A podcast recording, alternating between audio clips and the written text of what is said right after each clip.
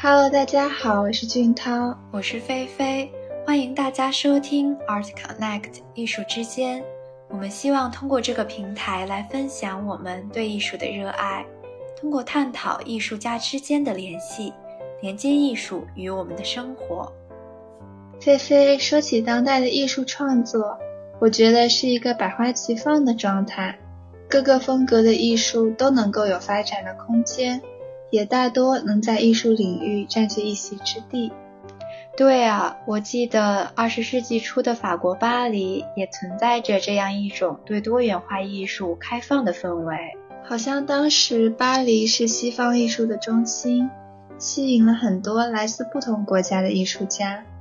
他们即使到了巴黎以后，大多也依然保持着自己的艺术风格和特点。后来，他们好像都被统称为巴黎画派。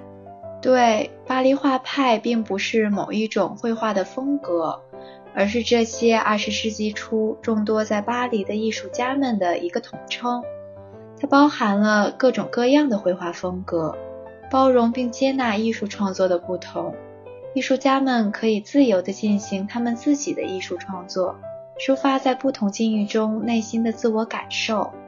是的，像莫迪里亚尼、夏加尔、林风眠、徐悲鸿这些许多非常有名的艺术家，也都是同在巴黎画派的留法艺术家。在巴黎画派中，还有两位特别有代表性的东方的艺术家，常玉和藤田四治，他们也是同时期非常有名的留法艺术家。他们两个都在一九二零年左右去到巴黎学习艺术。并跟当时其他在巴黎的画家们相互交流学习，也是当时为数不多的最后选择留在巴黎的东方面孔。不过，他们虽然都受了西方艺术的影响，作品中却依然保持着东方文化的影子。他们好像都把自己国家的绘画特点和精神融入了西方的油画创作中，比如说常玉的作品里。静物花卉是比较有代表性的作品。他的静物花卉虽然都是油画创作，但构图、笔触和颜色都透露着中国画的气息和韵味。俊涛，你说的这些特点大概跟他的经历有关。他是四川南充人，出生于富裕人家。他的父亲喜爱书画，常玉是在浓厚的艺术氛围中长大的。他还曾师从赵熙学习书画，这些经历都对他作品中的中国画元素有着很大影响。二十世纪初，他受蔡元培的号召和留法风潮的激励下，前往巴黎学习艺术。因为他喜爱自由的天性，并没有选择进入正规美院学习，而是进入拥有自由氛围的大茅屋艺术学院。哦，原来如此。我觉得他非常有自己的创作个性，而且他和其他大多数留法艺术家不同，早期并没有模仿西方的艺术大师，在慢慢寻找自己的风格。常玉是通过消化西方艺术的特点，用他自己的创作方式来展现他对中西方艺术的理解。我记得有篇报道上说过，唯独常玉一出手就是他自己。他当然也从西方汲取了大量的养分，但他所输出的都是经过自身消化以后的东西。这种文化上的自信自守，在青年时代未必经过深思熟虑，更有可能是出自散漫任性的一派天真。对，散漫任性的一派天真，真的是形容的太贴切了。他的画可以看出有受到巴黎现代主义的影响，但依然还是保持着中国画的笔墨神韵。这样把两种艺术融合成自己的独特风格，真的是非常厉害了。我很喜欢他画的盆花，盆花作品里就有这种独特的风格。比如他在一九三零年创作的粉底花篮，就结合了西方现代主义的简洁。和中国写意画的特色，这幅画整体背景是由多种颜色混合成的粉色的，画面底部有白色的桌面，这类桌面也是他画中常出现的一个特点。这个桌面上还悬浮着一个西式的花篮。我也很喜欢这幅作品。我能看出画面中的花篮是西方的款式，却用了中国画的线条勾勒出来，整体没有任何的层次感，没有像西洋画一样有透视和立体感，却像中国写意画一样用颜色浓淡的线条来对比出前后的关系和光影。是的，最有意境的是画中的颜色也没有很强烈的对比度。花篮和背景整体融合的非常好，我个人非常欣赏常玉画面柔和的色调和随意自由的笔触。看他的作品的时候，不会有艺术遥远的感觉，反而因为那丝随意，拉近了我与画的距离。是的，这种融合了西方现代主义的中国风油画，还有一幅也挺有意思的。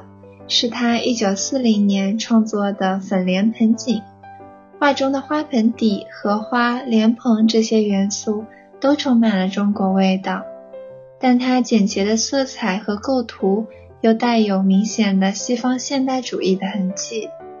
我觉得这幅画跟之前说过的粉底花篮比起来，不管是颜色还是花卉，都更突出了中国画的感觉。他还有一幅动物的作品，构图与色彩也与他的花卉图很相似，叫八尾金鱼。这幅画还在去年拍出了六点五亿新台币。在金鱼图中，橙色的背景底部有一个带有中国传统图案的桌面，桌面上的鱼缸里，传统鲤鱼身上的橙色特别显贵气，有满满的中国元素的感觉。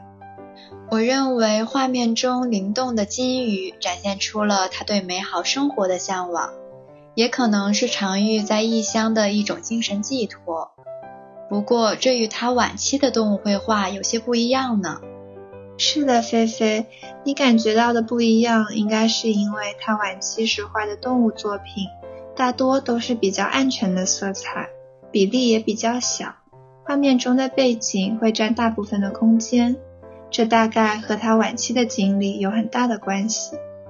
对我能看出，在他晚期的动物绘画中，大多的背景都是描绘的很苍凉，像是苍茫的大地、绵绵的古道、无边的苍穹等等这类情景。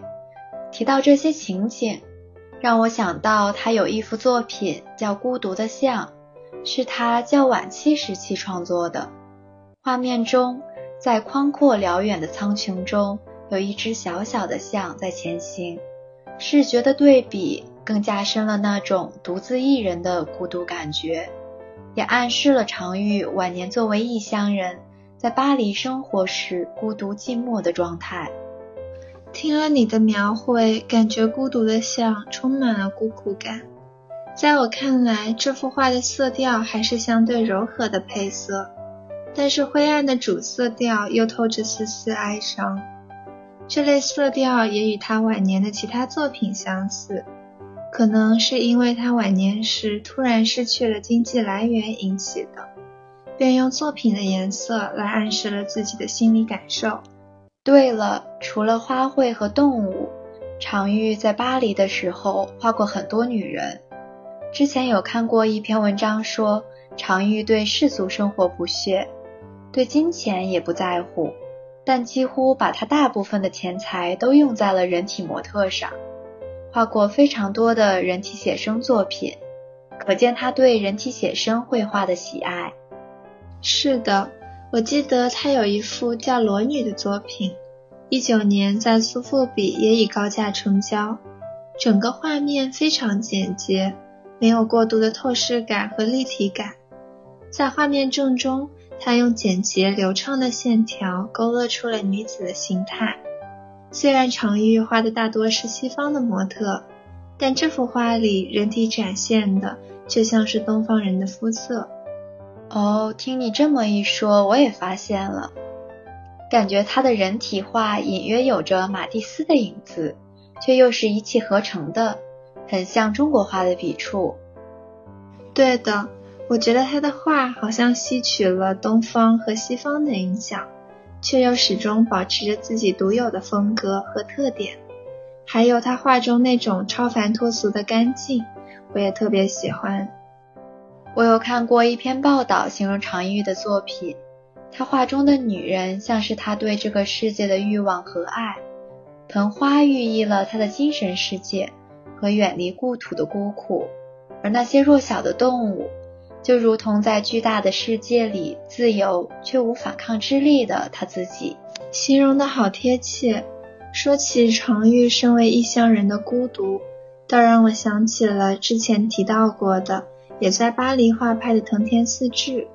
他是一位二十世纪初留法的日本艺术家，也在作品中融合了东西方的风格。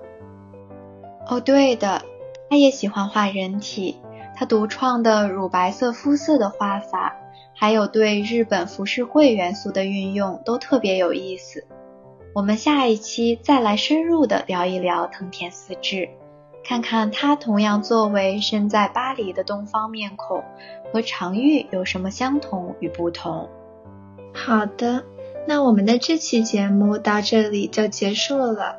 下一期我们继续对藤田四治的讨论，对比看看常玉和藤田四治这两位有着相似留法经历的东方艺术家。谢谢大家的收听，期待下次再见。